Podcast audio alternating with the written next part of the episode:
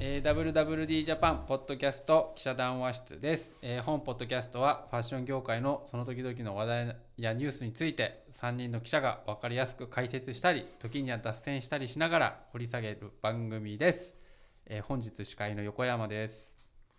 ご一緒する編集部林です。。はい、そして編集部の磯君です。今週もこの三人でお送りいたします。よろしくお願いしまおす願いしますもうこれが配信されるのが11月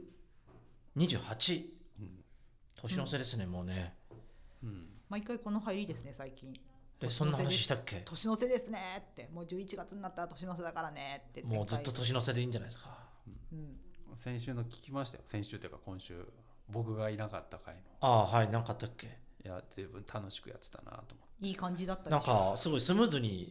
うんすごく話が建設的ななん議か俺の議論、会話が弾んだ感じがするよね。学びが深かった。うん俺のせいみたいになってるけどそれは違うと思いますよ何ですか誰のせいなんですか、じゃうんまあそれは言わないけどあ。じゃあ よく結論あまり用意してなかったみたいな。はい。えはいまあそうだねお便り昨がた日くさんは来あてました。そうだお便りはい。お便りお便お便りり、お僕の便じゃり。まずね一つ目はい。ちょっとね時間がもしかしたら時差が空いちゃったかもしれなくてすいませんえっとこれ名前いいのかななんか大阪に住む会社員えー、なんか言っていいのかなな P- M さんです、はいいうんつも楽しく聞かせてもらってます100回記念の回でこれ11月6日な9日にいただいてるんですけどテーマ募集ということで恐れながら今気になっていることを伝えさせていただきいただきますうんそれは古着ユーズドについてです。まあ、すでにね、取り上げてたこともあったのかな。リセールとかで取り上げてたかな。うん古着も1回ぐらいやったかもしれないですね。で、なんかこの方は先日、ストストという中古ゴルフウェア専門店に来ました。うんうんゴルフ専門のユーズドショップがあることを知らなかったので、ゴルフする私としてはめちゃ助かると思いましたっていうね、話が書いてあるんですけれども、うんうんなんかこう古着ってどうなんでしょうみたいな感じでうん話していただけませんでしょうかというお話です。でこの方ね最後追伸うん横山さん私は「ハッシュタグゴルフ女子」で検索して出てくるタイプの容姿ではなく完全にスポーツウェアとして着ている地味女子タイ地味女子タイプです笑いと。横浜が以前ゴルフ女子がどうのこうのって言ってなんか騒いでたんだっけ？すげえ言ってますね。であのゴルフ女子はおちょっとねおかしいゴルフ女子なんか派手な感じの。いやなんかゴルフ女子なのにみんな水着だったりなんかサウナ入ってたり全然ゴルフ関係ないじゃんみたいなああそういうことだったっけ なんだよみたいな、なっていうのが一つ一つ目ですすいません、はいまあ、古着はいずれやりましょう、はい、やりましょうやりましょうでもう一個がこの方もねかなりねあのあれなんですけどちょっと名前はあれなんですけど、うんえー、と毎週楽し毎週、えー拝聴しているものですあジーマさんジーマさんうんうんなんか毎週面白く勉強にもなるトークセッションを続けていただきありがとうございます。ありがとうございます。 100遅くなりましたが100回達成誠におめでとうございますっていうことででなんか雑誌えっとね僭越ながら、えっと、提案させてくださいファッション雑誌の栄子清水について東これ宝。これすごいタイムリーなんじゃないですか私は今40歳ですがファッション雑誌を購入ししなくなって久しいです先日本屋で雑誌を見た際は以前より雑誌の厚さも薄くなったなと感じました10代の頃はメンズ雑誌ではメンズノンノスマートブーンクールトランスなど裏腹ブーンもありさまざまな雑誌がありました今でも残っているもの拝観したものもあるかと思います一方でその後で新たに出てきた雑誌もあるかと思います皆様のファッション雑誌に対する思い出やさまざまなエピソードも踏まえて今のファッション雑誌を取り巻く事情今後の見通し消費者の行動や考え方の変化など記者の皆様独自の専門的な視点でお話を聞いてみたいですっていうお話これちょうどあれですよねえちょうど今今週編集作業をしている11月11月27 2727日号で雑誌特集ですよね今雑誌集特集と呼ばないでメディア特集と呼んでるのかなまああの実際には、えーファッション雑誌を母体とするような、えーまあ、出版社のメディアだったりウェブメディアだっていろんなメディアが登場するんで、うんこれはねぜひちょうどこの放送をしている時にはは発行されてる発か行もされてる、ねそうです。まあねこれちょっとぜひね何らかちょっとまたこれも形にしたいですね。はいあここの方もすごい丁寧に、はじめましてもうまだもう一個あるんですよこれはね、えーとはい、はじめまして iPhone のポッドキャストでいつも拝聴しております。あこれアプリ林でさんがねアプリで聞いてるとははいい。ね、えーっと、えーっと、WWD、お三方が各ブランドの理念や、それに基づいた活動についておは話していたら面白そうだなと思い投稿させていただきました。ありがとうございます私は高級ブランドにあまり興味がなかったのですが、アルマーニ好きの友人の話で捉え方が変わったことがあります。えー彼は、えーっと創業者のジョルジオ・アルマーニさんの価値観や美学を語った後にそれらのこだわりがアルマーニブランドにどのように凝縮されているのかまたアルマーニが社会の中でどういった活動をしているのかを語ってくれましたこれを聞いてブランドを身にまとうことはその企業の理念に賛同す賛同す賛理念に賛同し応援す賛同ることでもあるのだと感じ今まで敬遠していた高級ブランドへの見方が大きく変化しましたこういった見方で語ってくださいっていうしはいお便りもいただいておりますこれもねぜひ取り上げたい深いわね取り上げたいと思うんですけど、今日はねあのこんなに3通もご紹介しておくけれどもすいま せん基本的に横山さんは自分の話したい話をするタイプだから今日はね、うん。ちょっと今日ね皆さんにリスナーの皆さんにうんちょっともうぜひお願いがありまして、えーうん降りて。折りってお願いがあってあの僕先週休んだじゃないですかポッドキャストはねポッドキャスト。うんなんで休んだのかっていうとこのね WWD ジャパン DX アワードっていうのがあってほうほこの前、えっと12月20日に発表したんですよグラうンプリ11とかを月20日でございます11月20日ええで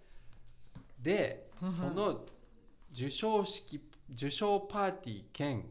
記念セッションイベントっていうのがほうほう12月18日12月18日13時から13時から六本木で行われるんですよ。ギロッポンではい、これはねえっと六本木グランドタワー41階もうねよくねうんセーブデータとか言うじゃないですかはいはいセもうセーブじゃないもう ER ですよエマージェンスエマージェンシーレスキューちょっとさっきから何言ってんのかよくわ何かんない。言ってるかよくわかんないなるほどいやもうカタカナ使えばいいみたいな。うん煙に巻かれちゃあっもうんみんな来てねって言いたいのねう来てほしい、うん来てくださいうんもうとにかくこの DX アワードのセミナーイベントにこれどういった内容なんですかもうちょっと内容を教た。えていただかないと DX アワードってなんじゃらほいと。確かに DX アワードで、そもそも何ですかと。そっからですかそれ聞かないと誰もわかんないんだえ よ。っていうか今日それを話す会じゃないの誰も知らないんじゃないのええそんなの。まずね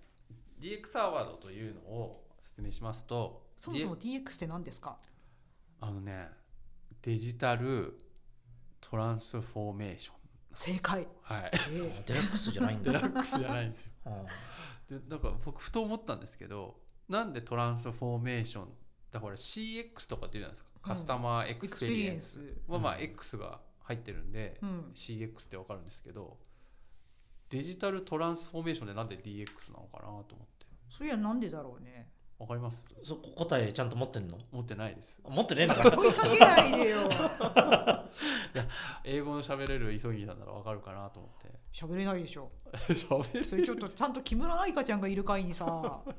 あそしたら「あもうー一個それは」とか言ってそうだよなんかいい感じに説明したでしょ うねそうだよはいそれでうんそう DX アワードっていうのは、この WWD ジャパンがうん初開催の、えっと、アワード賞でございまして、はい。うちが主催のショー。はい、はい。あの今年1回目なんですよ。であはまあ、あの DX に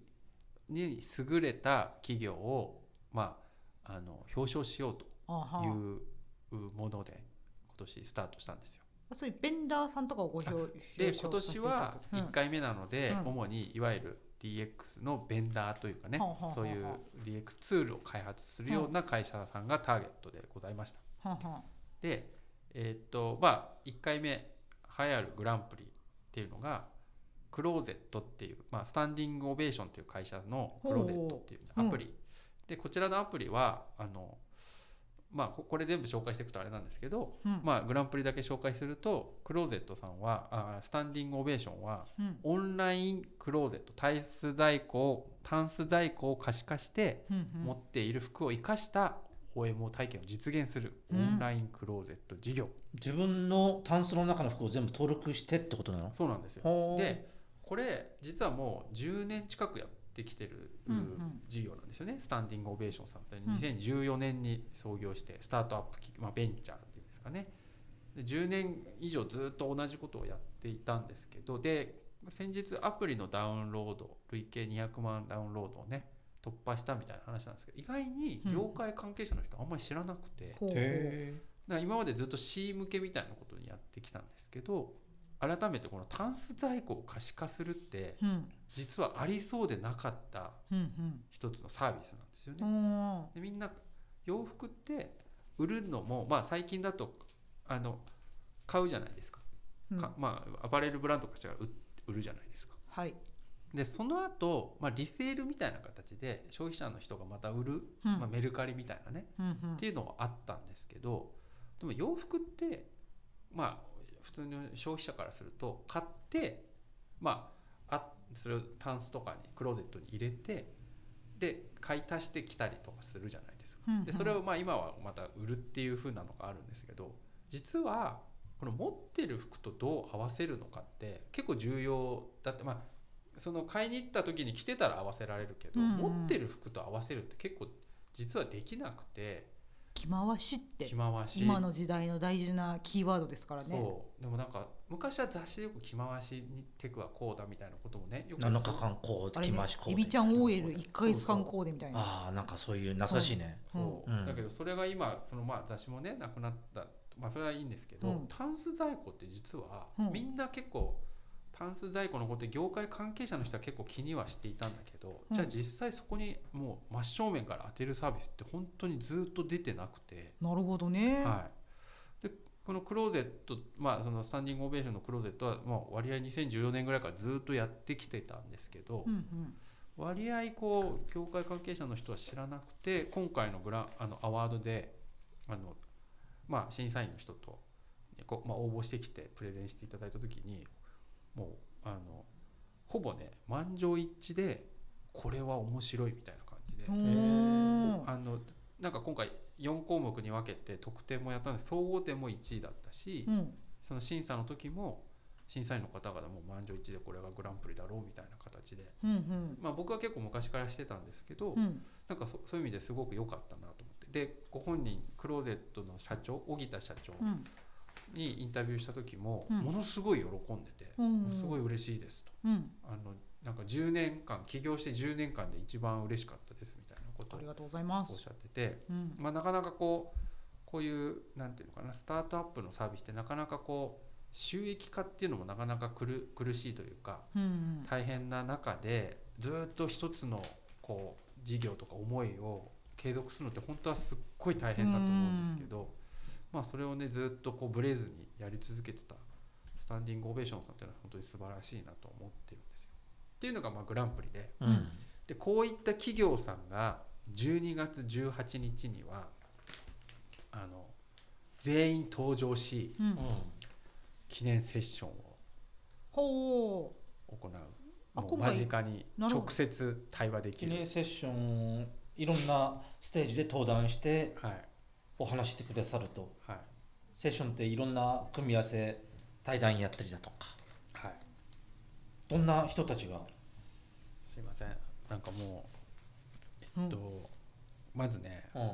この DX アワードセレモニうんー一押しポイントその1はい、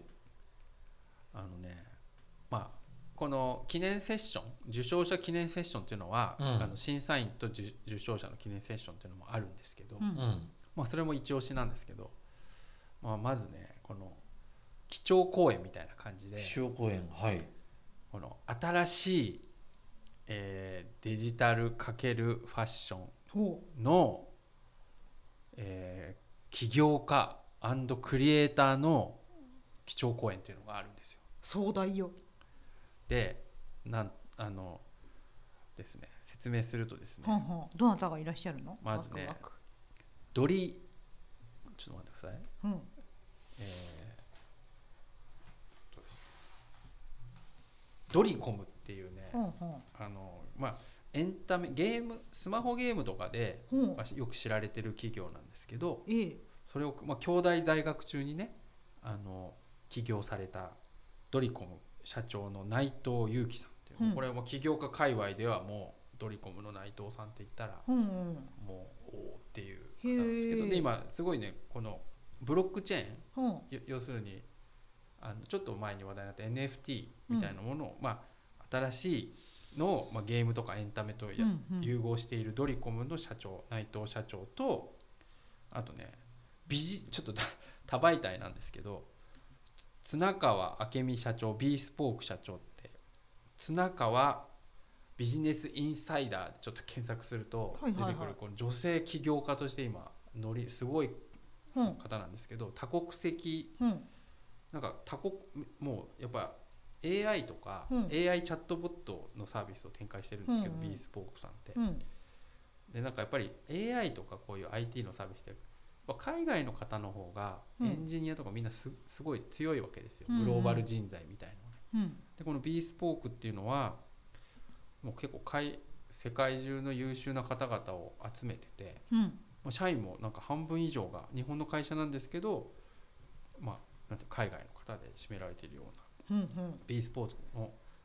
綱川社長とあと、まあ、ここはこの方は、まあ、日本ファッション業界でよく知っているワンセックっていうはいメタサムライという、ね、NFT プロジェクトで今日本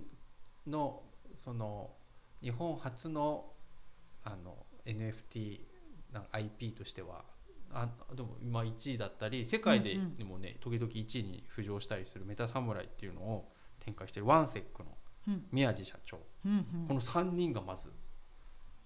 集結し対談するという。ほこれはもう見逃せないあのいわゆる新規事業であるとか、ううんあとはまあ新しいアパレルビジネスを考える経営者の方であるとか、うんうんまあ、そういう方々にとってはこのファ新しいビジネスの種みたいなことうんをうんうん考えるにはこの3人のね座談会っていうのは非常に注目度の高い刺激が多そうだとはいうんっていうのが13時半から、 13時半から、はい、14時まで30分なんですけどねうんちょっと若干短いなと思ってますうん、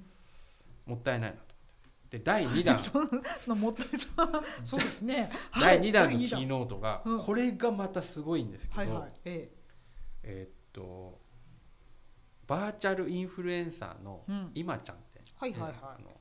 IMMA 今ちゃ WWD は表紙に出ていただいたりとかもしましたん、ねそうですねうん、という今ちゃんさよなら平成の時ですよねそうですね、うんあの、まあ、僕が担当した、まあ、そあ僕が担当したんですけど、うんへあの5月29日かなんかで、うん謎にうん平成と令和のうんちょうど境の時期だった4月29日うんうんうんうんうん4月29だちょうど令和と平成が入れ替わる時期のうんやつで表紙にねなったうんあの今ちゃんを運営する会社が会うっていう会社なんですけどそこで今その、えー、と今ちゃんだったりあと、うんバーチャルインあのね 3DVTuber っていうのも今生まれててそれのプロデューサーをやってるこれねまだ若いサラ・ジューストーさんっていううんプロデューサーの方もうすごいクリエイターとしてはまあプロデューサーですけどキレッキレのうん今一番キレッキレのサラ・ジューストーさんとうんまあ、AR アーティストの浅木東京さん、この浅木東京さんというのは何者かっていうと、うんまあ、AR アーティストなんですけどアーティファクトっていう、まあ、世界最高のなあれナイ NFT キブラがンなんドか、うんナイキが買収しうんた世界最高の NFT ブランドとしてよく知られる、うんスニーカーでね有名なんですアーティファクトの日本唯一の日本人メンバー。ほうほうの2人の対談気鋭のクリエイター2人が語るデジタルファッションの未来ほうほこれはもうねなんか一回ちょっと打ち合わせしたんですけど、ううんもうこの2人が、まあ、オンラインだったんですけど、うん画面に映ってる話を聞いてるだけで、うんなんかもう全然単なる打ち合わせなんですけど、うもんう心が洗われるような現れるどういうこと現れるって何なあんだろうなんてこのもう新しいものへに対してこう挑戦してるうん、 2人のこのまっすぐな志の素晴らしさになんかこうなんてクリエイティブなんかこなるほどうねすごいなんかクリエイ澄んだキラキラとしたクリピエイティブュアなクリエイイティブへの画面パッションそう画面なのにすごいこうなるほどねそういうなんか汚れちまった、これ一番え まあそうですねー、ピュアなこうそう初期衝動みたいなものを失って早いくとせそう失ったのなってはない でもねなんか本当にこの2人の話2人が本当話してるのをまあもちろん素晴らしいんですよデジタルあフはァッションの未来っていう内容もすっごい面白いのはうん面白かったんですよ。面白あこいの上に2人が話うしてるのもすごい面白いと思ったんですけど、うんいやなんかもうはなんかマイナスイオンの出方がすごかったんでんすでまうんなんか頑張ろうなんあかそう俺も頑張ろうっていう気でにもマイナスイオンなのかな、マイナスイオンじゃないパッションじゃな いの、う暑暑さじゃないんの、うんパッションもあるのにうん癒されるっていうこのね、 はなんかこの結構もう疲れ切った体があ、疲れてたいやあのの疲 れ切ったはともかくうんでとにかくね、はああのうまく伝わってるかなとにかくこ のあんまうまくは伝わってない よね、あのうん、なんていうかもちろん話も面白いのは確実なんですけどもう聞くだけで多分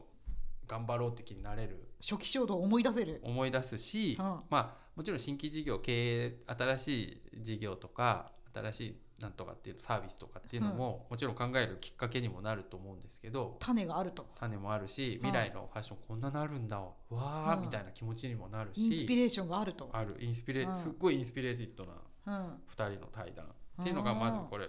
2つこれも超一押しっていうのがあってうんでまあ記念セッションがあるんですけどうんあやっぱりね今回ねちょっとまあコロナ禍でねはあのもうこの3年ぐらいなんかリアルイベントってなかなかなかったじゃないですか。 うんでも今回はもう対面のみなんで配あそう信なのはえ、い配信しないの配信しませんへもうそんな見に来ないと聞けませんここでもう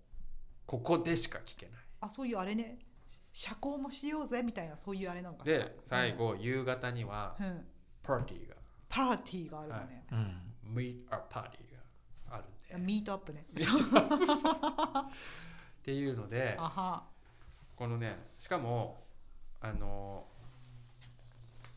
えーっとねまあ年末12月18日の月曜日なんですけどうんあの飲み法がついてますんお酒飲みどういう放こと題ですあ飲み放題ってこと、はい飲みえうんお酒も出しますそあのジューススもねあるんですけそど、れ飲み放題っていうの飲み放題普通の立食パーティーみたいなじこゃとじなゃのもうだからあのずっと最初からあの13時から20 21時あこの20あそういうこまとで長い会期の時間の中ずっと、もうジュースもお酒も飲み放題それ大丈夫そんなこと言って13時からさグッデングッデンにまあそんな人来ないでしょまあ別に全然いいですそようなっていただいても構いませグッデんンとグッデンになっていただいても、うん、なれるもんだったらなってみろと、うんまあ、もなっっとていただくのはちょっと困るけどもけど非常にインスパイアリングなコンテンツを集めているからそんなグッデングッデンしてたらいいけないってきっと思うのねまあねやっぱりあのミートアップっていうやっぱ出会い講師の方々と会えるっていう直接会えてご挨拶もできるし、そのパーティーの時もねはあの残るんであはあのミートアップできるっていうのも魅力なのでまあそこであんまりこうお酒臭くてご挨拶っていうのがねなんかちょっと確かにこうこいつ何なんだとあれってなっちゃうんで、ええただまあうん、僕が見る限りこの基調講演の方々は、はいまあ、そのこそんなことぐらいであまあでもやっぱ失礼は失礼かな、うんあの心がね多分すごい広い方あ々んまりでこの話広げてもしょうがないよだけ ごめんなさいごめんそんなさいなグッデングッデンになるやつなんかいないよ、そう話を3分も広げてもしょうがないような気がするんだけどというで今それを募集を始めたところなんですねちょうどはい、WWD ジャパン DX アワードで検索するとランディングページが出てきますしおーこのもうポッドキャストのはああのあそこにももう入れとくんでさ申すしがや込みとか特設サイトの URL をさすがやねもうもう何でもしますすごい力の入れようもちろんもちろん僕にも会えますへー横山さんに会えるどうすもうるめちゃどうくすちゃるいやもうテンパってるんで どうするグッテングッテンな人が 「横山って君?」みたいな感じで いや嬉しいでしょえポッドキャスト聞いてますって言う言ってくるくださるでしょそう横山さんもういつもそういう人に対してビビってるもんあななんか失礼なことを 僕ポッドキャストで言いましたかねみたいなえこれがこんなスペシャルなミートアップも含むはいイベントがおいくらで参加できるんですか無料ですよなんえと、無料なの無料飲み放これ題でだすもんよあの何その早いもの順なんですか早いもの順ですねほうただちょっと言い忘れてたんですけど、あの飲み放題はほあの有料会員限定ですうちょっとあのなるほ我ど々のあの読者のサ有料会員ねブスクリプターは、あの有料会員様はでも読者読者ははい定期購読さ定定期期購購読をしてくれてるくださってる方方々は、はいもうその飲み放題ももちろんついてきますただうんそうじゃない方もうんその場にあるうんキャッシュオンであいけんののこの10 10 11月20日号 DX 特集をう500円で売るんですけど、うんそれを買えばうんうん飲み放題が あこういうあんまこの飲み放題のところ話広げてもしょうがないような気がするんだからなんかさっきから飲み飲み放題ばっかし言ってるそこがフックじゃないんだよ多分まああのね、うん年末なんでね楽しく、楽しくいきたはいいね、、楽しく行っていただいてうん全然構わないということが言いたいだけなんで、なるほどはいなるほど、はいもちろんあのすごい貴重なね講演もいっぱいあるんであは勉強にもなるしあのなんていうの飲み放題でもあるこうんと飲み放題イベントみたいな D DX のイベントなのか飲み放題のイベントなのかなんかよく分かんなくなってきたよな受けるそうあのそうですねはは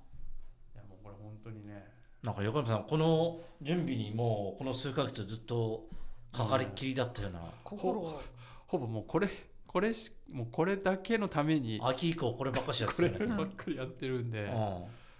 もうそのねあしそういえば言ってなかった審査員の方があはあまたこれ素敵な方々なんですよ。はあこのアワードを決めたは、はいい、でねまあ審査員の方を順々にし紹介していきますとあのまずねオルビスのあの化粧品のねオルビスの小林社長うんであのなんでオルビスの小林社長にこの DX アワードの審査員やっていただいたかと言いますと、うんそのねオルビスの DX の考え方がものすごい面白くてほなんかこう、まあ、オルビスってまあそのね有料会社なんですけううど、んこう倉庫をね物流倉庫を、まあ、DX 改革したんですよ。うんうんその時に今こうロボットこの前 ZOZO もね、ロボットは物いはいはい流なんか、ロ自動ロボットいろいろやって自動化進めたんですけど、その時にオルビスはうんロボットをうんまあ普通ロボットなんで別にいいんですけどロボットに、ね、化粧化粧っていうかちょっとデコレーションして可愛いくデコレーションとかしてデコロボットなのデコロボットでそうすると、うんまあ動くまあ確かに動き可愛いんですようんでそれがさらに可愛くなってるとまあもちろんただこうね自動でやってくれるって言うけどなんかやっぱりふなんかちょっとほんわかする楽しいよね楽しいで多分こんなことをファッションとかビューティー以外の企業ってうんあんまり思い浮かばないと思うんですよ。ロボットデコることロボッットデコって、うんうでんなんかそんなことしてなんか意味あるんですかみたいな、いやそうじゃなくて、うんうんまあファッションとビューティーってやっぱ重要な価値観がやっぱ一つあってそれがすごいユニークな産他とは違うユニークな産業にもしてると思うんですけどうんそれやっぱ幸福度っていうのハッピーみたいな楽しいみたいなね楽しさを演出すしたり提供する企業っていうのがファッションビューティーじゃないですうんかだからそういうこう物流みたいな一見関係ないところにうんうもんそういうハッピーをバキッと大事だ入よれてねいくみたいなその発想って普通なかなか確かなにいなと思ってなんかさ今 TikTok でさお料理あげる人いっぱいいるじゃんはいはいはいあれの中でさすっごいデッコデコにデコってある炊飯器での料理をあげまくる炊飯器ギャルっていう人がいるんだけどデコデコレーションした炊飯器って何えああいデうコ炊飯器ああいうラインストーンであ炊飯器の上がビチーってラインストーンでデコってあるんですけど炊飯器の表面にいろいろついてるわけそうですなんか私はうん確かにいつもあの人の TikTok を見ると、あまた炊飯器ギャルさんだと思って楽しくなる炊飯器ギャルって覚えてるのあそうですへいえや確かそうわかるよだから思うデよコなんかあなんか楽しいっていう気持ちはわかります、あそうなんですよ例えが正しかったかどうかははい自信がありません。はい、はい、っ続けてて。いうのがまず、あの一人はい、審査員オルビスの社長はいです。とあとまあえっ、とユニクロのねはんはん上質元上質はん役員の岡田さんっていうもうはんキレッキレのはんなんていうのかユニクロの黎明期を支えたはんはんその後まあ上ジー席ン執ズ行役員ね。はい、うんその後まああのジーンズメイトのはんはんあのライザップであのジーンズメイトとかのあうんの社長とかもやられてたんですけどの岡田さんみたいな方もう、D D、ファッション界の DX といったらこの人というあ、その方は今はそういう DX コンサルタントそうみた今ねいな感じなんですあか。のはいあの、コンサルタントアイセンスという会社を起業されて、うん DX コンサルとしてちょっといあんまり言えないんですけど、うん超大手のうん DX 改革の、まあ、コンサルとして入ってたりみたいなほことでなんかやっぱりこ、まあ、リテールう。はんうーファッションリテール DX の分野では、まはんあ、圧倒的な実績このと方知でし見ょを、うというはい、持たれてるうんうん方であったりとかですねあとはね LVMH の LVMH ジャパンのデジタルディレクター、うんうんまあ、あの遠藤さん、うんまあもう言わ、まあ、説明するまでもなく、まあ、やっぱ最先端のね国内外うんうのんいろんな事情にも通じているうんうんうー方です。であとは、えっとまあ、オンワードのうん EC オンワードデジタルラボはんはんの社長の山下さんまあうんもうオンワードね卓越した、まあ、自社 EC 比率もた高い、はあはまああ、そこら辺の中身を実際やってらっしゃった山下さんはんとあとビームスのね矢島さんってはいうんはもうビーズビームスの矢島さんも、D、なんか EC 界隈というか、ん。ねあファッ、ショ有ン名デなジタ方ルですよ有名ね。でうんまあ本当ビームスらしいうん現場主義の DX に知見のある方々がこの方々がそのもちろんその記念セッションにも登場しますしパーティーにもいるんですようんだからほほんこうなんていうの DX どうしたらいいんだろうみたいな話をうん悩んでる方々はもちろんセッションも聞けるし、うん実際会って直接情報交換もできるというはでんね僕の、まあ、ジャッジパネルの方あの審査員の方々といろいろお話ししてもこのあの5人の方々ってうんすっごくなんかこうオープンマインドなんですおよ。ーなんかデジタル系の人ってそそういうとこあるんですよ。あのなんかまあでも言わんとすることはわかるよ。なんか全然その強、ままちょっとあれいあれですけどその極端なこと言えば、まあ、例えば競合会社だとしても、うんうんなんかこう今 DX 悩んでてみたいなあそうなんだみたいな何何話聞くよみたいなそそのぐらいの懐の深い方々ばっかりで、うんうん本当にこうあんまりこうなんかこんな人にっていうことはなくうんなんか聞きたいことがあるみたいな方はぜひ直接ねお話ししていただけたらなでなんか審査員の方々もいやそういう方ぜひ来てくださいとうんうんおっしゃってるありがとうございます。本当にね素晴らしいあのキャリアもこう心もうんは素晴らしい方々が審査員で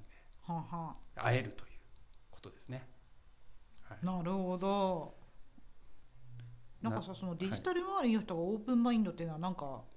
わかなんるか。わかる。うん。なんかなんかちょっと違いますよね。なんかね。あまあ、でのもでもいや他がどうっていうことよりも何なんだろうねなんなんだろうああいう行動をオープンにしてみんなで前に進もうぜみたいなカルチャーがあるからなんかな。なんかね前なんかちらっと聞いあのうんこのか審査員の方ではないんですけれども、なんかやっぱり。そのまあ、この方々っていうのはもうずっと長くうんデジタルの DX の最前線でやられてたんやられてる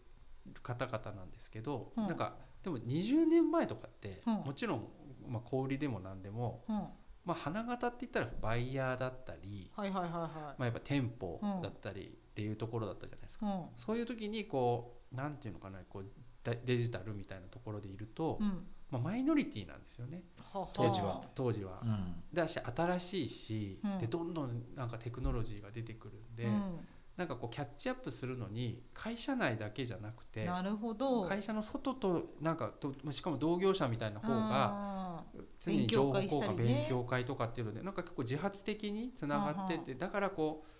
うなんかこう狭い狭いというか会社内だけでっていうよりももっとみんなでいろんな知見持ち寄って一緒にが頑張りましょうみたいなそういうメンタリティらしいですねこれはでも結構複数の人から聞いたのであそうなんだっていうだから皆さん仲いいんですよなるねほど横のつながりがすごい強くてはんはんという感じですかねというという12月18日に、 12月18日13時から20時うん、 12月18日月曜日13時から20時、あっとぎ六本ねはいろ六本木グランドタワー41階、まあ、ヤプリという、あのヤプリさんというあのやアプリをあはんのはんノーコードで開発できるという会社のオフィスでやるんですけどお借りしてやるんですけれども、はい、41階六本木一丁目の方だっけ六本木一丁目の駅直結ですは。んはぜひねはいもう皆さんにもう本当に来てくださいん。もうはいその前段としてぜひこの11月20日号をお読みいただきたいですねあそうですねうん、そうすれば飲み放題だとそうだそうそれをね持ってきていいんで持ってきても飲みそ 物の場で買わなくても持ってドリきンクチケットなんだけてどそうドリンクチケッサイズがでかいえ550円のドリンクチケットみたいなトそんな感じですはは飲み放題うん飲み放題、はい飲み放題イベント。ドリンクメニューは何があるのか気になるよねここまで来結ると構ね13種類ぐらいあるあるんでえあー、のビールとハイボールだけじゃないんだじゃあだけじゃないあおしゃれ。なうんカフェメニューカフェなんかよくわかんないもうあの何カフェなんとかとかなんとあか全然わ かんない。伝わらないなディテールが荒いんだなもあるんで本当もあジュースもいっぱいあるしうんアルコールも結構種類があるほうほこれはいいなと思って僕ならこのこれだけでも行くなって いうだってこう会社にうなんか一部取ってればねあるしはあこうなんかボードなんですかなんかこう今サイボーズではなんかこあうなるほどね WWD ジャパンセミナーみたいな DX セミナーって書いてうんまあベロンベロンに酔っ払っててもいいじゃないですかまあ忙しいかもしれないね年の世代年の瀬だから忙しいんだよ、うんうん。まあ忘年会のねそのまま六本木に流れてくださいと。そうですそうですうん20時に終わるんで20時まで、はいあ六本木一丁目からもう赤坂もすぐ歩いていけますしあ六本木だって歩いて行けるし、うん、バスに乗ればすぐ渋谷、まあ、渋谷も行けるし、うんまあね、穴なんとかインターコンチネンタルホテルもあるんでうん。飲み過ぎたらそこで泊まっていけばいいんで雑い、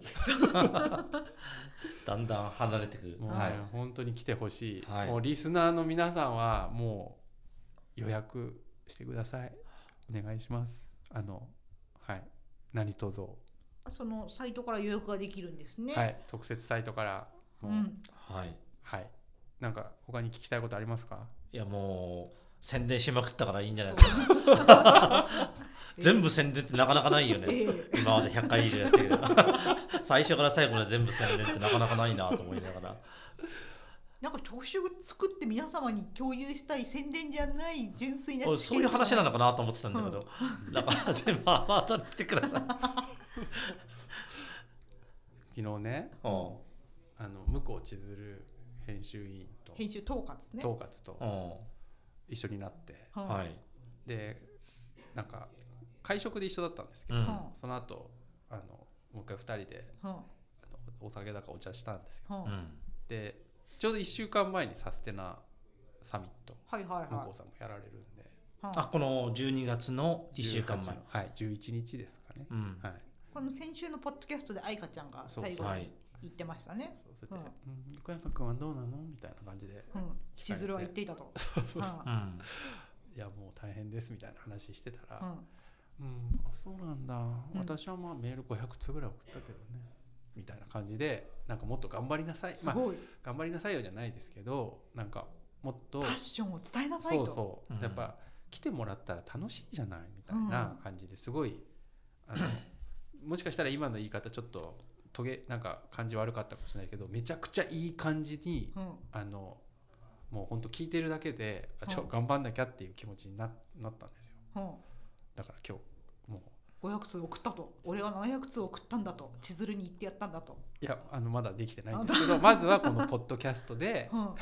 これを手始めにやなっるてみほよどうねうんもうとにかくここの18日12月18日まではうんこれにもうす身も心も全て捧げようと思ってすげえうん、大丈多夫分 CEO 特集の原稿とかそれはそれで大丈夫なのそうだから多分 DX の話が多分き なんか言ってなくても入ってる可能それ 性ダが メじゃん熱情じゃん